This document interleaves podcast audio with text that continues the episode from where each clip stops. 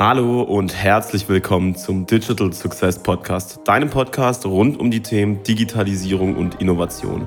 Mein Name ist Heiko Löffler, ich bin Digitalisierungsberater und ich helfe Unternehmen dabei, Transformationsprojekte erfolgreich zu meistern.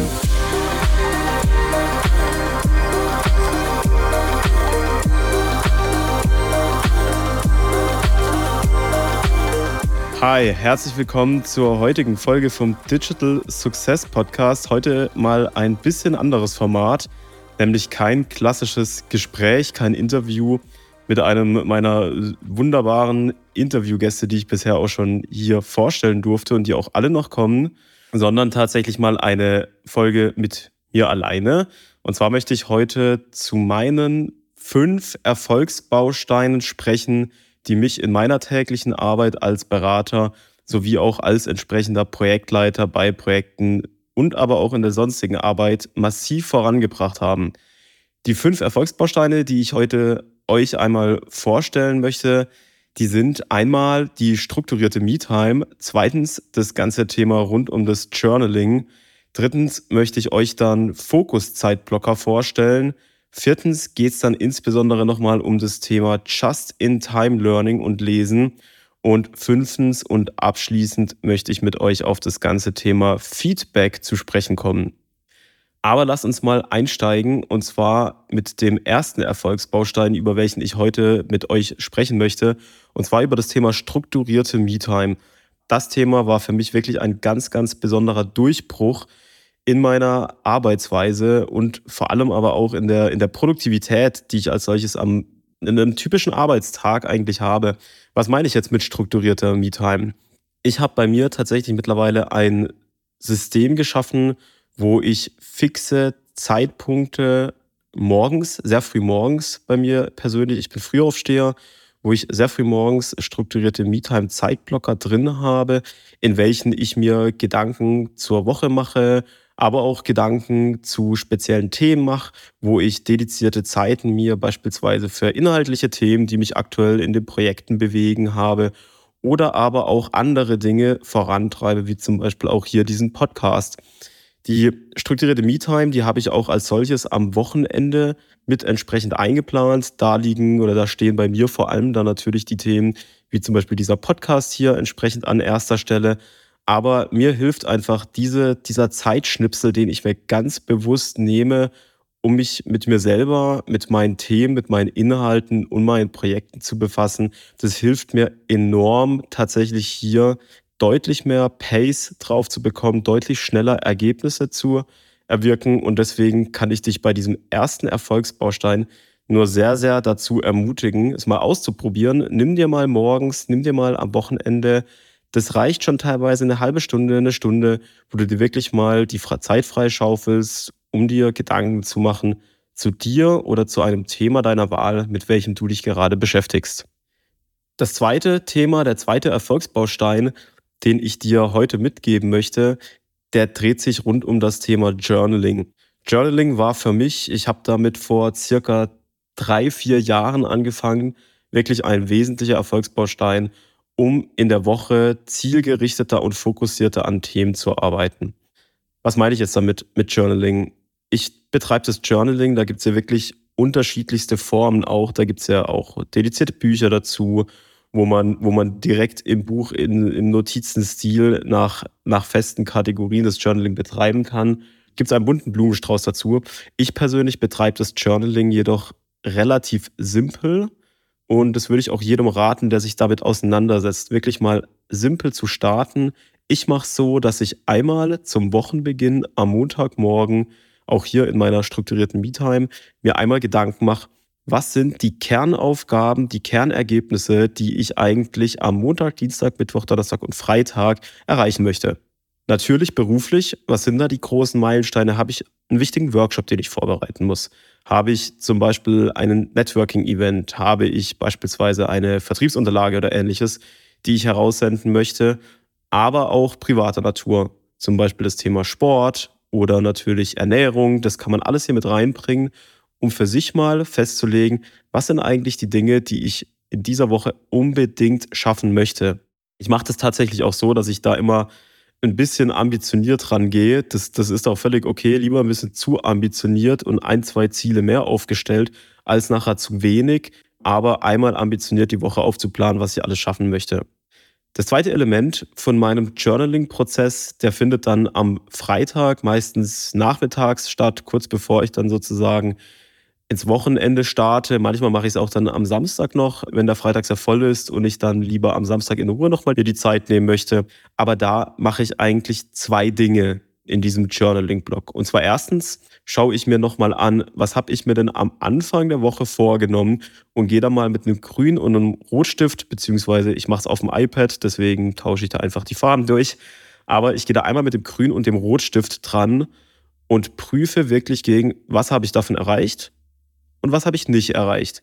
Und bei den Dingen, die ich nicht erreicht habe, vielleicht auch noch, warum habe ich sie nicht erreicht. Das bildet für mich dann auch die Basis, um in den zweiten Teil von diesem Freitagstermin mit mir selber reinzugehen, nämlich wo ich nochmal die High- und die Lowlights der Woche für mich Revue passieren lasse. Da zeige ich einfach einmal ein bisschen Dankbarkeit aus für das, was ich die Woche geschafft habe, vielleicht auch für, für tolle Situationen, tolle Ereignisse, tolle Erlebnisse aber ich gehe auch da wirklich in die, sage ich jetzt mal, in die positive Retro mit mir selbst und bin dann auch stolz drauf, was ich diese Woche alles geschafft habe. Und was auch vielleicht nicht so gut geklappt hat, das, das nehme ich mir dann auch nochmal implizit vor und schaue, an was es vielleicht gelegen hat, wie ich es vielleicht das nächste Mal besser machen könnte. Also was für Learnings ich daraus ableiten kann, um vielleicht zum Beispiel ein aufgetretenes Problem das nächste Mal nicht mehr zu haben oder das vielleicht einfach ein bisschen smarter anzugehen.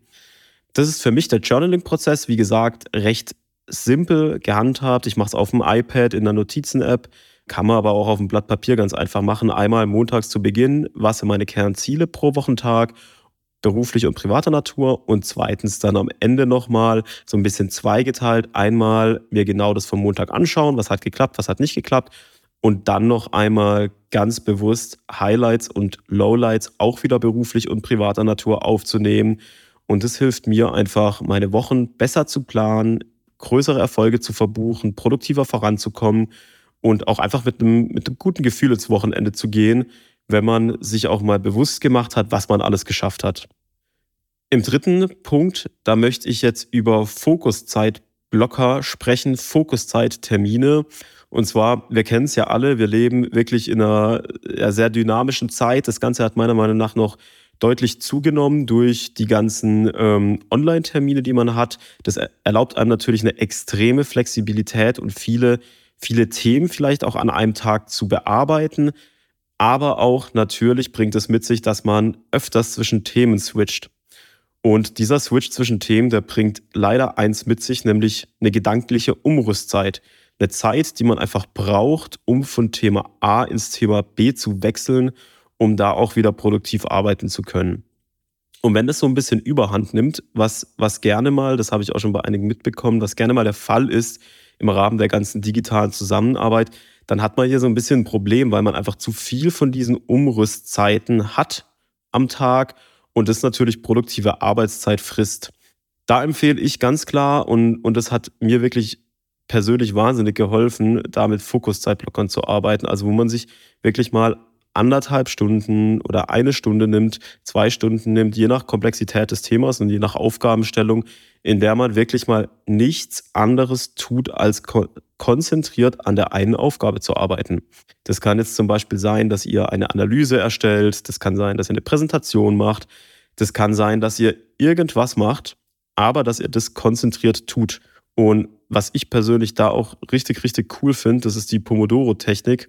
Da gibt es auch YouTube-Videos, da kann man das sozusagen parallel laufen lassen und mitmachen. Die Pomodoro-Technik, das kommt hier von diesen, äh, heißt ja Tomate auf Deutsch und kommt von diesen schönen, schönen Kü Küchenuhren, die ja auch äh, gern mal Obst und Gemüse darstellen. Äh, ich erinnere mich irgendwie an die bei uns zu Hause zurück. Ich glaube, wir hatten eine Zitrone, da passt der Name jetzt nicht so, aber naja, auch egal. Das kommt auf jeden Fall von dieser Küchenuhr, wo man für zum Beispiel eben 15, 25 Minuten für eine gewisse Zeiteinheit nichts anderes macht, als ganz konzentriert zu arbeiten, auch Handy stumm schalten, Teams stumm schalten, dass euch niemand sozusagen abhalten kann und dann danach eine kurze Pause machen. Eine kurze Pause machen, mal kurz Fenster auf, durchlüften, einmal aufstehen, Wer will, kann mal ein paar Jumping Checks machen, aber einmal kurz den Kopf klar bekommt, bevor es in die nächste Runde reingeht. Das macht man immer in mehreren Intervallen sozusagen. Und das kann ich da definitiv mal empfehlen. Das hilft mir eigentlich wirklich total. Ich habe das damals angefangen, das war noch im Studium, während so typisch Bachelorarbeit, Masterarbeit, da wo es zäh wird am Ende, da helfen solche Techniken wie die Pomodoro-Technik einem immens und ansonsten natürlich auch das Thema fokussiert in gewissen Zeitblockern an einzelnen Themen zu arbeiten, um in diesen auch wirklich voranzukommen. Gedankliche Umrüstzeit ist Verschwendung, deswegen müssen wir schauen, dass wir die unter den Randbedingungen, die wir im tagtäglichen Job haben, so gut wie es geht halt reduzieren. Der vierte Punkt, den ich euch vorstellen möchte, und da bin ich, bin ich ganz großer Verfechter davon, und da, da nenne ich jetzt auch mal direkt äh, die, den Kollegen, von dem ich das hauptsächlich auch habe, beziehungsweise vor allem auch den Begriff dazu habe und den ich sehr schätze dafür, ist der Tim Schmadebeck. Mit dem werde ich auch mal noch demnächst sprechen, also seid schon mal gespannt. Aber es geht ums Just-in-Time Learning. Das Just-in-Time Learning, das heißt, einfach mal kurz heruntergebrochen, dass ihr in einer definierten Zeit wieder euch bedarfsbezogen etwas aneignet. Kann zum Beispiel sein für ein neues Projekt, wo ihr irgendein neues Thema mit habt, in dem ihr euch jetzt äh, zuerst mal zurechtfinden müsst. Und da kann einem ein sogenanntes Just-in-Time-Learning-Projekt, wie gesagt, kontaktiert dazu auch gerne mal den Tim Schmadebeck. Da kann euch so ein Just-in-Time-Learning-Projekt unglaublich helfen. Wie soll das jetzt gehen oder, oder was, was darf man sich auch hier wieder drunter vorstellen? Wir machen es einfach mal am Beispiel fest. Du hast ein neues Projekt, beispielsweise im Bereich IoT-Digitalisierung. Das, das ist jetzt vielleicht für dich von deinem normalen Themen-Background her noch etwas neuer. Vielleicht bist du aktuell eher so im, sage ich jetzt mal, Industrial Engineering-Bereich unterwegs und da nehmen jetzt diese digitalen Themen nach und nach mehr zu. Du willst dich mal damit auseinandersetzen. Es geht um ein neues Projekt, wo zum Beispiel das Thema Smart Factory entsprechend mit enthalten ist und demzufolge auch das ganze Thema IoT, also wie vernetze ich Maschinen, wie vernetze ich Dinge, eine große Rolle hat bei einem Just-in-Time-Learning-Projekt, wo du selber für dich machst, also ein kleines privates Mini-Projekt sozusagen, dann nimmst du dir jetzt wirklich auch wieder Zeit raus. Du definierst für dich zum Beispiel einen Zeitraum von ein bis zwei Monaten, in welchen du sagst, in diesen setzt du dich jetzt mit dem Thema IoT auseinander, mit dem Ziel, IoT zu verstehen, wie es dir dabei helfen kann, in deinen Produktionsprozessen oder in dem für deinem Unternehmen, von dem Unternehmen, wo du arbeitest, wie es dort helfen kann, Produktionsprozesse zu verbessern. Dann guckst du mal, was es dafür alles gibt. Ich persönlich finde natürlich Bücher super, wie immer. Bücher helfen dir enorm, kondensiertes Wissen zu erhalten zu all möglichen Themenbereichen auf diesem, auf diesem Planeten. Aber was ich auch, auch richtig, richtig cool finde, das sind natürlich die ganzen Online-Learning- Plattformen wie zum Beispiel Udemy, Coursera. Da findest du extrem viel. Also da musst du mal schauen. Zu eigentlich jedem Thema findet man da wirklich super Kurse. YouTube natürlich auch gratis, wirklich gratis, unmenschliche Mengen an Videos zu allen Themen. Das war bei mir damals schon so. Also, wenn ich mich an meine Schulzeiten zurückerinnere, ab einem gewissen Alter, da habe ich eigentlich überall erstmal geschaut, was gibt es da für entsprechende YouTube-Videos dazu. Da hier die, die Kollegen Simple Club Learning, oder Simple Club, wie sie heißen, die, die Zeit habe ich noch mitbekommen, als sie recht klein damals waren, ziemlich klein und angefangen haben mit Bio, Mathematik und ähnlichen Videos wo es eben diesen unglaublichen Wissensschatz damals schon in YouTube gab. Und das gibt es auch für arbeitsrelevante Themen. Da findet ihr auch super Sachen, sei es im Managementbereich, Projektmanagement, Innovation, Digitalisierung, Technik. Da findet ihr einfach so viel. Deswegen definiert für euch euer Just-in-Time-Learning-Projekt. Was braucht ihr an neuen Skills, an neuen Fähigkeiten? Definiert für euch einen Zeitraum, in dem ihr das machen wollt, beispielsweise zwei, drei Monate. Und dann sucht mal dediziert nach Quellen, aus welchen ihr diese Informationen ziehen könnt. Wie gesagt, Büchern, Internet, Schulungen, YouTube, da gibt es unmenschlich viel. Und dann startet mal das Projekt mit dem Ziel, wirklich entlang von dieser Zeiteinheit dieses neue Thema so weit zu erschließen, dass ihr damit im Projekt arbeiten könnt. Und dann habt ihr meiner Meinung nach einen super Vorteil, um einfach dieses Projekt besser zu machen. Der letzte Erfolgsbaustein, den ich euch heute jetzt hier noch vorstellen möchte, der auch aus meiner Sicht wirklich einen, super, super einfachen Baustein darstellt, ein super einfaches Ding eigentlich, aber das euch enorm hilft und das, das auch, glaube ich, immer noch zu wenig Leute tatsächlich machen, das ist das ganze Thema Feedback. Feedback einholen im Unternehmen. Sprecht mit eurer Führungskraft, sucht euch interne Mentoren, sucht euch externe Mentoren auch ansonsten, um wirklich zu euren Arbeitsinhalten, zu eurer Karriere, zu eurem, zu eurem Thema als solches, zu eurem Projektfortschritt, zu euren Projektinhalten Feedback zu bekommen. Im Unternehmen gibt es im Regelfall für alles einen Experten. Und den muss man finden, um mit dem zum Thema zu sprechen. Wenn ich beispielsweise bei mir ein neues, ein neues Beratungsprojekt habe, da weiß ich im Regelfall, da gibt es zu gewissen Themen, die dieses Projekt beispielsweise bedient, bei uns Experten. Und dann ist für mich eigentlich immer da einer der ersten Schritte mal zu schauen, mit wem ich mich denn zu diesem Thema auseinandersetzen könnte, wer mir dabei helfen könnte, wer mir da auch vielleicht entlang des Projekts Feedback dazu geben kann, ob wir hier richtig on track sind, ob er erfahrungsbasiert noch weitere Ratschläge, Vorschläge hat, um einfach im Projekt noch besser unterwegs zu sein.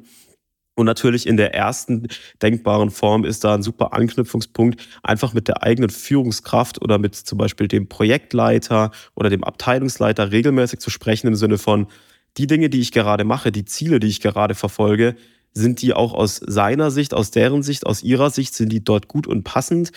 Und vor allem hat er oder sie vielleicht noch Optimierungsvorschläge, wie das Ganze noch besser funktionieren kann. Also hier wirklich eine klare Empfehlung. Baut auf dem Erfahrungsschatz von den Leuten in eurem Umfeld einfach auf. Bittet sie um Feedback. Da haben die Leute im Regelfall auch ein sehr großes Interesse dran, weil mir persönlich macht es auch einfach super Spaß, mit Leuten andersherum über deren Sachen zu sprechen. Beispielsweise bei uns auch mit Juniorenleuten oder aber auch mit den Studierenden. Da finde ich es immer super toll, wenn ich mit denen mal so eine kleine Feedback-Schleife drehen kann und man gemeinsam wachsen kann. Weil das hilft natürlich sowohl der Person, die das Feedback erhält, enorm, aber auch der Person, die das Feedback gibt. Weil man natürlich hier auch lernen kann, besser Feedback zu geben, nutzenstiftender Feedback zu geben. Und deswegen finde ich das Thema Feedback geben so extrem wichtig und auch so extrem toll. Abschließend möchte ich jetzt einfach nochmal einmal kurz die fünf Erfolgsbausteine, die ich euch vorgestellt habe, zusammenfassen, die meiner Meinung nach euch wirklich in der Umsetzung von Projekten, in eurer täglichen Arbeit massiv nach vorne bringen können und die auch mich persönlich in meiner Arbeit deutlich produktiver, zielgerichteter und wirksamer haben lassen werden. Erstens, es war die strukturierte Me-Time, also wirklich dedizierte Zeitblöcke sich zu nehmen, wo man sich mit sich selber, seinem Projekt, seinen Inhalten oder dem Thema seiner Wahl auseinandersetzen kann und sich dafür die Zeit nimmt. Ich mache es beispielsweise frühmorgens und einmal am Wochenende. Zweitens, das Thema Journaling. Einmal am Anfang der Woche beispielsweise und einmal am Ende der Woche die Woche aufplanen und dann nachher auch entsprechend reflektieren, was lief gut, was lief nicht gut, um so einfach fokussierter an Themen arbeiten zu können. Fokussiert trifft auch den dritten Erfolgsbaustein, den ich euch gezeigt hatte. Da geht es um das ganze Thema Fokuszeitblocker. Also wirklich, wir hatten es davon, gedankliche Umrüstzeiten versuchen, so gut es geht, zu minimieren. Themen einfach in einen Block reinpackt, in den ihr konzentriert an dieser Sache arbeitet und zum Beispiel Techniken wie die Pomodoro-Technik verwendet, um hier einfach konzentriert und auch wieder wirksam und ergebnisorientiert an Sachen arbeiten zu können. Der vierte Block, Just-in-Time-Learning, da habe ich euch nochmal dazu erzählt, wie ihr in kleinen eigenen Projektchen, Lernprojektchen, euch zum Beispiel in zwei bis drei Monaten ein spezifisches Thema schnappt und das dann durch unterschiedliche Informationsquellen durchdringt, beispielsweise Internet, YouTube oder Udemy oder Coursera oder andere Learning-Plattformen, um hier schnelle Sprünge zu machen in euren Fähigkeiten, in euren Skills, die ihr so als solches habt. Und abschließend der letzte Erfolgsbaustein, das ganze Thema Feedback und Synchronisation mit Führungskräften, Leuten aus eurem Unternehmen, aber auch aus eurem Umfeld, um einfach regelmäßig diese Rückkopplungsschleife zu haben, was ihr noch besser, anders oder wie auch immer machen könntet. Das hilft nicht nur euch als Person, die Feedback bekommt, sondern natürlich auch der Person, die Feedback gibt und deswegen das sozusagen nicht nur in Anspruch nehmen, sondern macht's doch gerne auch mit Junioren Personen bei euch oder Personen bei euch direkt auch im Umfeld, um denen auch diese Rückkopplungsschleife zu ermöglichen. Das waren meine fünf Erfolgsbausteine, die mir persönlich echt enorm geholfen haben, in den letzten Jahren fokussierter und wirksamer arbeiten zu können. Und deswegen, ich bin schon gespannt, wie sie auch für euch funktionieren, was ihr vielleicht auch schon macht. Lasst es mich gerne wissen. Ich freue mich auf jeden Fall von euch zu hören, wünsche euch einen schönen Tag und dann hören wir uns. Bis dann, euer Heiko.